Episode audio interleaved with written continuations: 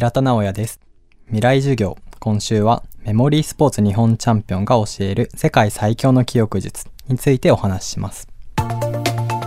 陸上の十種競技のように数字や単語の羅列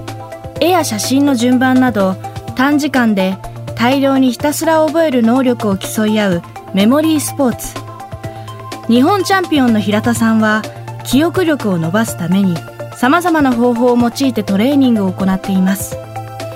いずれも私たちの脳の特性を生かしたたった今から使える手法ばかり。今日はその一つをトレーニングしてみましょう。未来授業2時間目。テーマは記憶術の基礎。ストーリー法とは何か。えっと、ストーリー法っていうのは、そのやり方をすごく簡単に説明すると、これは単語を覚えるための技で、覚えたい単語を順番に使って、えっと、お話を作ってあげる。物語を自分で紡ぎ出すことによって、そのお話ごと覚えてしまおうっていうような技になります。人っていうのは、その全くの無作為の単語を覚えるのって結構苦手としていて、それは脳の仕組みとしてそれは苦手なんですけど、お話っていうストーリーとかがついてくるとすごく覚えられるんですね。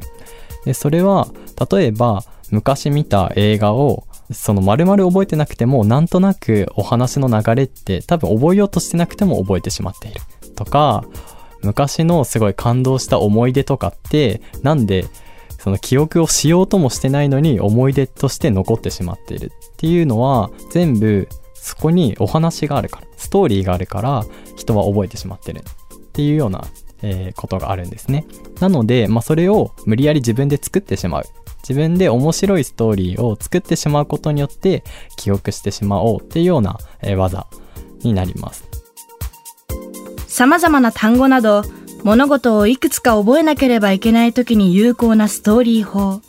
ストーリーを組み立てる上で注意したいのは面白いストーリーにするということです。例えば覚えたい単語がじゃあティッシュで水。でそれからじゃあノートっていう風なのを覚えたいとしたらその単語を順番にお話にしていきます。で、まずティッシュから始まりますね。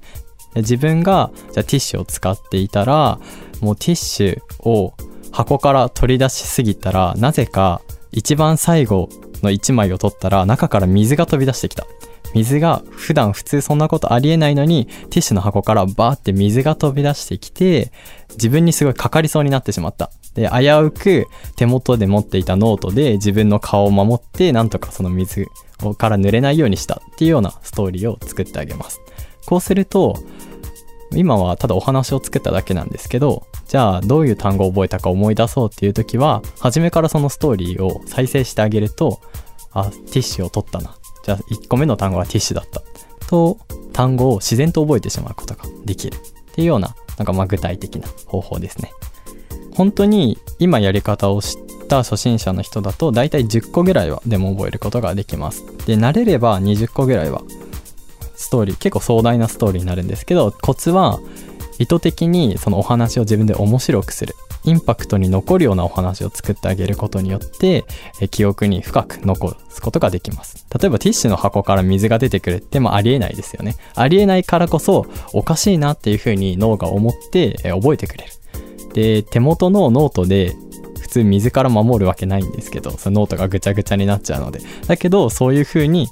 えーストーリーを作ってあげることによってその普段ありえないっていうギャップで覚えることができるのでインパクトをそういう風に残してあげるようなストーリーを作るっていうのがとても大切になります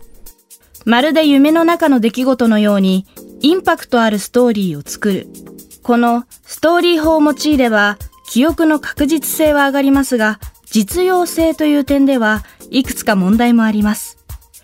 そこでご紹介するのが平田さんが世界最強の記憶術という場所法です。えっと、ストーリー法だけでももちろん記憶することはできるんですけど、ストーリー法のデメリットがあって、それは非常に単語の量が多くなってしまうと、ストーリーを作るのが大変になってしまうっていうところが、えー非常にデメリットなっていて、え例えば単語が30個とか50個もあるとそれだけでお話を作ると本当にもう一本の映画ができてしまうぐらい壮大なストーリーになってしまってそれを作るのが大変になってしまう。っていうことがあるんですね。でそのデメリットを解消するために場所法っていうものがあります。なのでストーリー法よりはより大量の単語を覚えられるっていうような、ま、位置づけの記憶術です。結構場所法が強いのは人って場所に関する記憶って結構覚えられるので、まあ、人間の本能として進化の過程で、まあ、よく言われてるのはその生き抜くためには場所がわからないと人間が生きて生き抜いてこれなかったっていうのがあってその狩猟とかをしている時にそのじゃあマンモスがこの位置にいるぞって分かんなかったらやっぱ生き延びられなくてそういう風にどんどん進化をしていってた中でこの場所に何があるっていう記憶は人間は本能として強いっていう風にまあ今言われていて、まあ、その仕組みをうまく使ってるのが場所法なので例えば友達の家とかでも1回しか行ったことない友達の家でも今ちょっと思い出してみると大体間取りって覚えてるんですよね。ここに玄関があってここにこんな影があったなって実は覚えちゃってる。覚えようとしてないのに1回しか行ったことないのに覚えてるって相当強い記憶なのでその場所をうまく使ってあげるっていうのが、まあ、ポイントですね。未来授業。今週の講師はメモリースポーツ日本チャンピオンの平田直也さん。今日のテーマは記憶術の基礎。ストーリー法とは何か？でした。平田さんの著書世界最強記憶術。場所法はディスカバー21より発売中です。未来授業、明日は平田さんが場所法をガイドしていきます。一緒に試してみてください。